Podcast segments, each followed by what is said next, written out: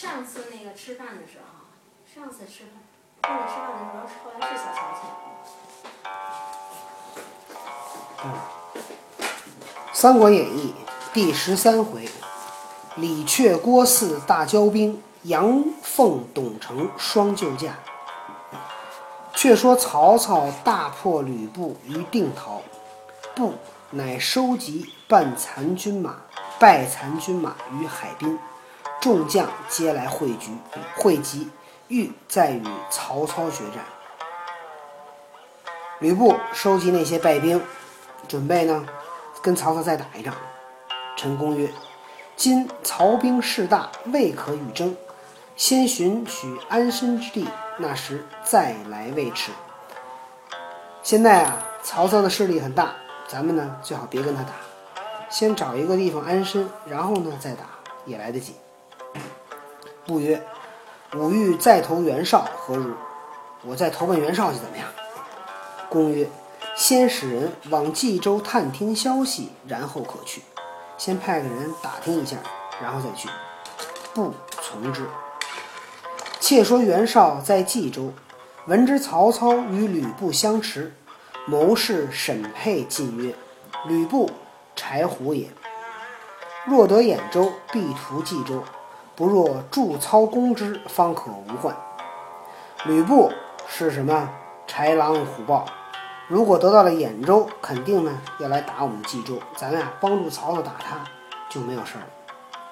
绍遂遣颜良将兵五万，往助曹操。将就是统统帅的意思，带着五万人想帮曹操去。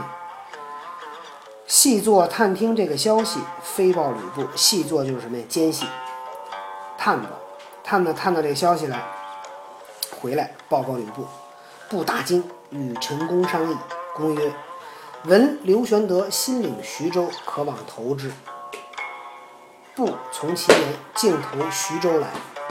有人报之玄德，玄德曰：“布乃当今英勇之士，可出迎之。”糜竺曰：“吕布乃虎狼之徒，不可收留，收则伤人矣。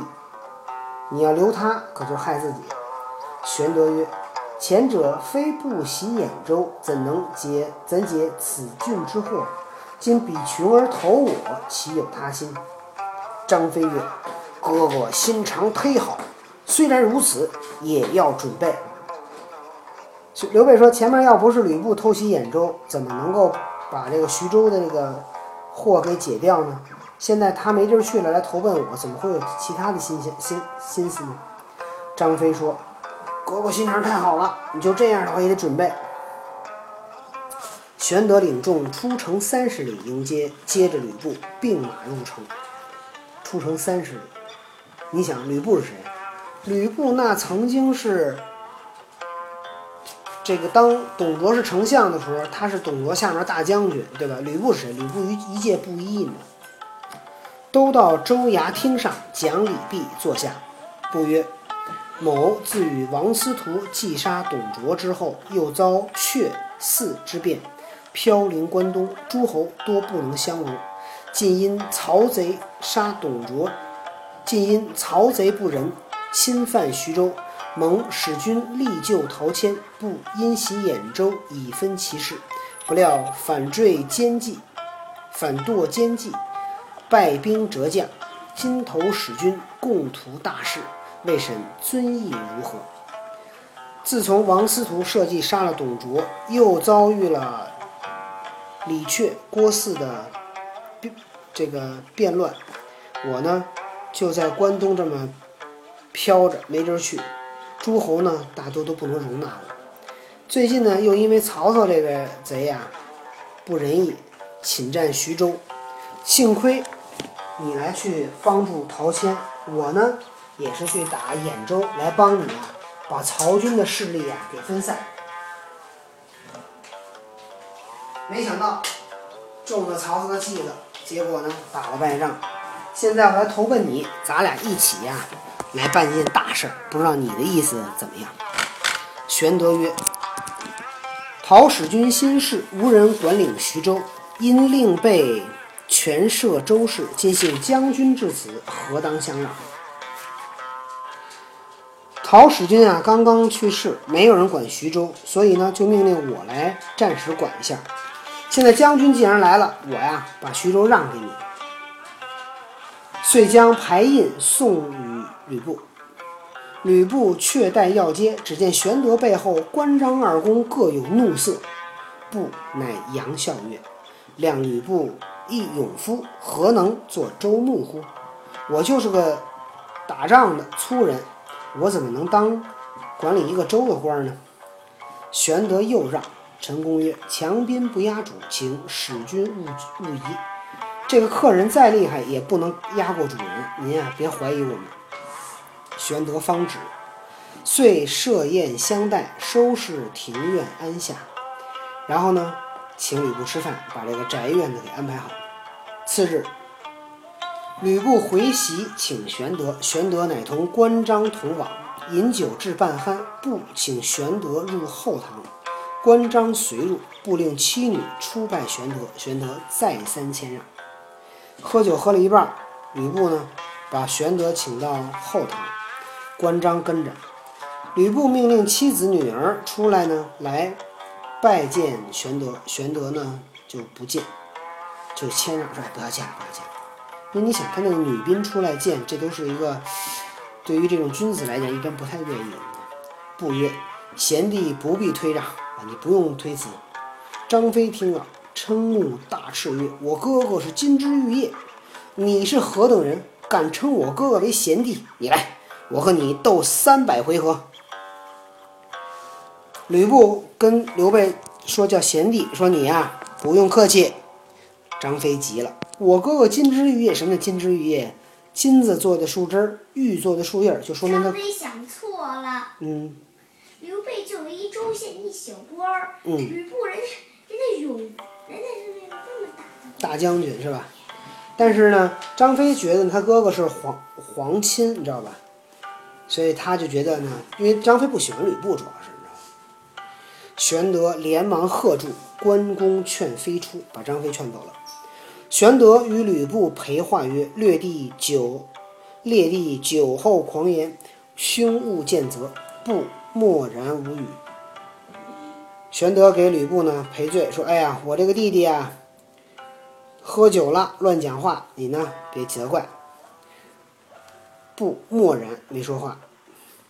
须臾席散，须臾就是一会儿，一会儿这个宴席散了。布送玄德，玄德出门，张飞跃马横枪而来，大叫：“吕布，我和你并三百合！”玄德即令关公劝止。次日，吕布来辞玄德曰：“蒙使君不弃，但恐令弟辈不能相容，不当头当别头搭他处。”说呀，你呢倒是不嫌弃我，可你这个弟弟呀，估计接受不了我，我呀投别人去了。玄德曰：“将军若去，某罪大矣。”列地冒犯，令日当令陪化，进一小沛，乃备昔日屯兵之处。将军不嫌浅狭，权且歇马，何如何？粮食军需，仅当应付。你要走了，我这罪过就大了。我的弟弟冒犯了你，我呢让会找个时间让他给你赔罪。我这附近有个小城叫小沛，是我过去屯兵的地方。如果你不嫌那个地儿小，你就先在那儿住一段。粮食。军需我来提供。吕布谢了玄德，自引军投小沛安身去了。玄德自去埋怨张飞不提。却说曹操平了山东，表奏朝廷，加操为建德将军、废亭侯。其实李榷自为大司马，郭汜自为大将军，横行无忌，朝廷无人敢言。李斯跟。李榷跟郭汜俩人，呵，给自己当了大官了，这朝廷里没人敢管。太尉杨彪、大司农朱俊暗奏献帝曰：“今曹操拥兵二十余万，谋臣武将数十员，若得此人扶持社稷，剿除奸党，天下幸甚。”曹操带着二十万军队，光这个大臣武将就几十个，这人要能帮着咱们把这些。坏蛋给干掉，那不是很幸运吗？献帝泣曰：“朕被二贼欺凌久矣，若得诛之，成为大幸。我被这俩人啊欺负太时间太久了，要能把这俩坏人杀掉，那我可就太幸运了。”彪奏曰：“臣有一计，先令二贼自相残害，然后召曹操引兵杀之，扫清贼党，以安朝廷。”太尉杨彪说：“我呀有个计策。”先让这俩呀自己打自己，然后呢，命令曹操带着军队来，把他们干掉，把这些他们的这些人都给他杀光，来安顿朝廷。献帝曰：“既安，即将安出。这计怎么用呢？”彪曰：“闻郭汜之妻最妒，可令人于四期。”处用反间计，则二贼自相害也。我听说郭汜的妻子啊，最喜欢嫉妒人，咱就命令人在郭汜的妻子那儿用反间计，这俩人自己就打起来了。怎么用呢？帝乃书密诏复杨彪。皇帝，那你得给杨彪得写写一个诏书，这是你让我去干的，我自己不能没事去害他。彪即暗使夫人以他事入郭汜府。乘间告司妻曰：“闻郭将军与李司马夫人有染，其情甚密。倘司马知之，必遭其害。夫人亦绝其往来为妙。”说这个郭将军啊和李司马的夫人关系挺好的。说这个要是司马知道了，肯定得害你。说你呀最好跟他们少来往。那么标期呃。过了数日，郭汜又将往李榷府中饮宴。郭汜要到李榷那儿去吃饭。七曰：“七曰，确性不测，况今两雄不并立，倘比酒后制毒，妾将安和？”说这个李榷这人啊，性情很难预测。现在呢，两个英雄在一起啊，不能一起待着，一山不容二虎。这他吃完了酒，要是给你下毒，可怎么办？四不肯听，七再三劝住。郭汜啊就不听，这妻子呢就使劲劝。至晚间，却使人送酒宴至。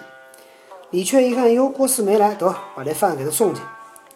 四妻乃暗制毒于中，方使陷入。七四便欲食。郭汜的妻子呢，就偷偷在那个饭里边下了毒。然后呢，才拿进来。郭汜就要吃，妻曰：“食自外来，岂可便食？外面送来的饭，怎么能随便吃呢？”乃先与犬试之，犬立死。找了一狗先试试，结果狗给咬死了。自此四心不渝。郭汜一听，哎呦，这个李榷真是要害他。一日朝罢，李榷力邀郭汜赴家饮宴，至夜散席散，似醉而归，偶然腹痛。妻曰：“必中其毒矣。”即令将粪汁灌之，一吐方定。有一天上完朝，李榷呢就邀请郭汜啊回家吃饭，一直吃了很晚。郭四喝醉了才回家，结果肚子疼。妻子说：“这中毒了。”就让人拿大粪、大粪汤给那个郭四吃。郭四一吃巨恶心，吐了，才把这脏东西，才把这吃的饭给吐出来。